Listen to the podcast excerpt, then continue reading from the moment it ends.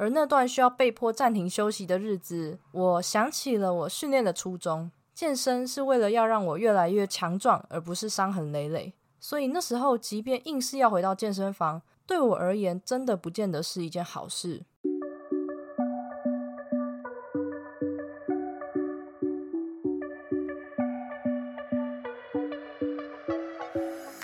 Hello，大家好，欢迎你回到贱女人的频道。我是这个频道的主持人卡罗，今天是第五十二集，二零二二就要结束了，那二零二三也即将到来。面对新的一年，很多人都会想要趁机在运动这部分做出一点改变，可能是想要开始培养一周至少健身三次的习惯，或是说想在新的一年顺便规划新一季的增肌课表等等。而说到改变，你是一个喜欢改变的人吗？改变是一个让人既期待却又害怕受伤害的状态。所以今天想要跟你聊的主题是：为什么我们总是害怕改变？如果呢，你是第一次收听这个频道，这是一个从贱女人的角度出发，并针对增肌减脂的心态面切入的频道。希望透过我的分享，可以让更多女孩了解训练和饮食是可以和生活平衡的。那么，你准备好和我一起成为贱女人了吗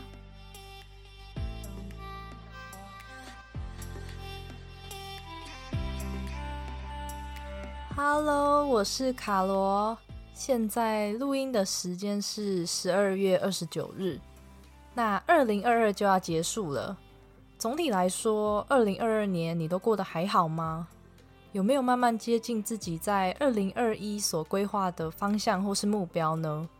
贱女人从去年又经过了一年，相信我的老听众，嗯，这么说好吗？嗯，忠实的听众 一定都知道，我从学生时期其实就开始接触健身了。那我一开始健身的动机就是想要瘦下来，所以我过去几乎每天都会去健身房。那为什么那个时候的我可以花这么多的时间？就是因为我还是学生的身份，因此我能够把自己的时间呐，还有精力都放在健身这件事情上面。后来当我出了社会，我都还是会勉励自己，一周至少要有四到五天去健身房报道。常常同事问我说我下班要去哪里，我就会说我要去健身房。到后来，同事看到我下班，就会知道我准备要去健身了。一直以来，我都觉得我和健身有密不可分的关系。对我而言，健身几乎是排在我人生中的首选。不知道你是不是也是这样？那一周的 schedule 里面呢，我一定会先安排健身，然后才开始塞其他的行程。但是呢，后来因为工作压力越来越大，我连原先排定好的训练日都因为业务越来越繁忙而取消。那对我来说，这给了我蛮大的冲击的。所以我才发现，脱离学生身份的我，迎来了健身生涯的第一次的变动。那这样的变动，就像是当我因为临时的任务无法按照计划去健身，或是因为精力被工作给榨干啊，没有余力可以再继续健身。我觉得我喜爱健身的这个热情，好像反而让我的生活开始有一点绑手绑脚的。不过呢，作为一个健人，一个喜欢健身的人。同时，我也是一名工作者和贱女人的主持人、父母的女儿和好朋友等等，所以我相信人活在这世界上，本来就还会同时扮演很多不同的角色。那我们的生涯就是这些不同角色的组合。说到这里，我相信像这样的经验，如果你曾经或是现在刚好也正在从某一种阶段跨到另一个阶段，一定也会蛮有感触的。不知道你喜不喜欢这种可能随时会改变的生活呢？我相信应该有蛮多人其实不太喜欢，甚至会觉得有一点害怕。那么，为什么人总是会害怕改变呢？因为改变就会带来不确定性。那这些不确定性就包括像是跨出去自己的舒适圈，好像会剥夺了一些什么，让自己失去掌控。以前呢，我是一个比较偏向稳定的日子，也蛮排斥生活产生变化的。因为我觉得能够按部就班的在某个阶段处理相对应的专案，会给我一种都在掌控里，也比较不会无所适从的感觉。但是在这一年里，我又历经了健身生涯的第二次变动。那我想这部分呢，可以留到待会儿再和你一起分享。所以说，如果你和我一样对于变化感到焦虑啊、惶恐，不知道要怎么面对，在这边呢，我想和你分享三个方法。第一个方法就是先觉察再理解。面对变化，你除了可以先去了解这个变化是什么，接着可以再思考说这个改变的原因和理由可能会是什么。我认为我们所害怕的改变，常常不是害怕改变这两个字本身。而是因为无法预期改变后的生活而感到焦虑。在所有害怕改变的人之中，大概有一半的人是担心他们没有办法去应对，或是能够在改变之中成长。那另一半的人则是害怕改变的过程。简单来说，就是准备改变本身就令人感到害怕。所以前面的觉察跟理解的用意是在于，因为在面对改变之前。如果我们的心中存有很多疑问啊、不确定，还有质疑，往往会让我们把变化往一个比较负面的地方去做联想。因此，我们可以先逐步的描绘出具体的改变到底是什么？是突如其来的意外吗？还是正在面临什么重大的抉择？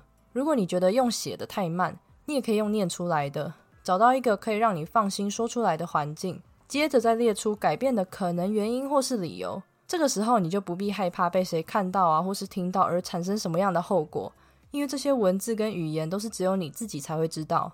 当你能够用自己的语言表达出来，也代表着你梳理过，也就更能够接受这个转变。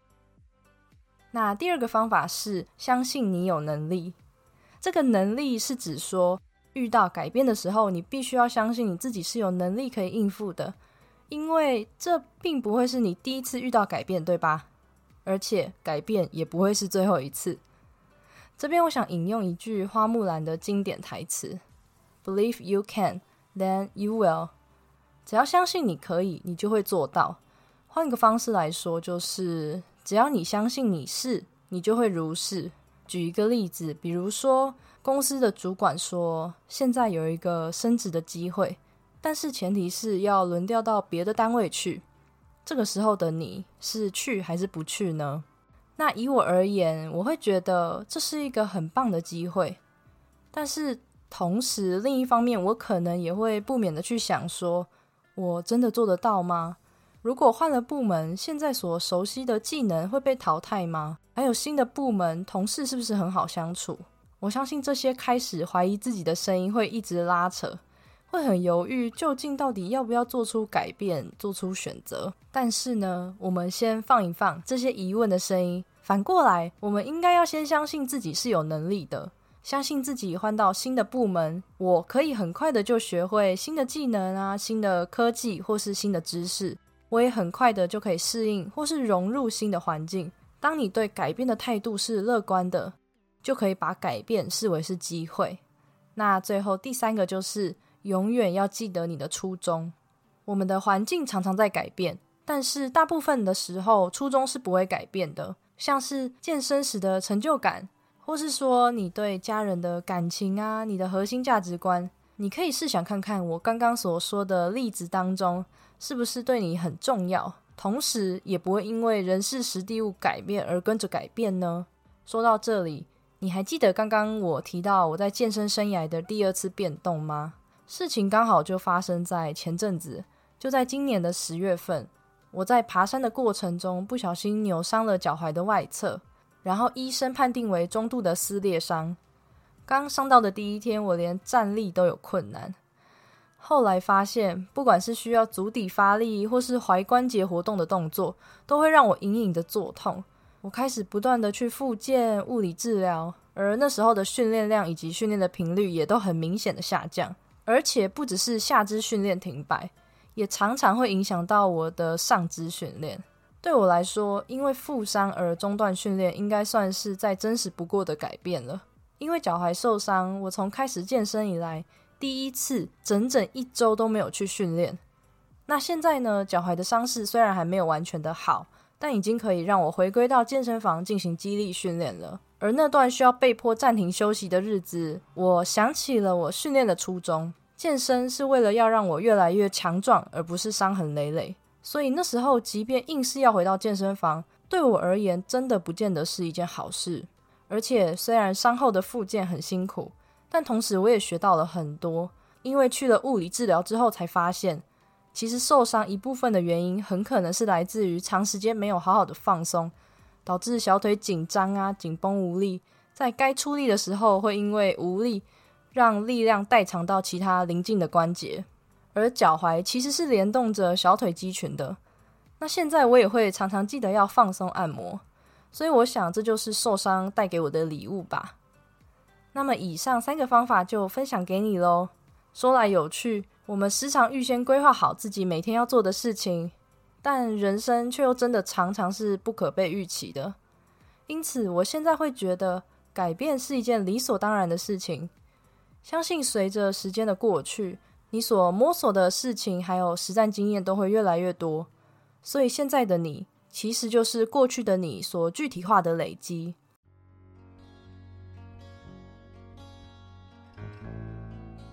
现在呢，节目也差不多来到了尾声。我想再和你分享一段我很喜欢的话：人生就像是漂浮在海里的一根浮木，你需要不断的调整姿势，才不会摔下去。送给现在正准备迈向下一个人生章节的你。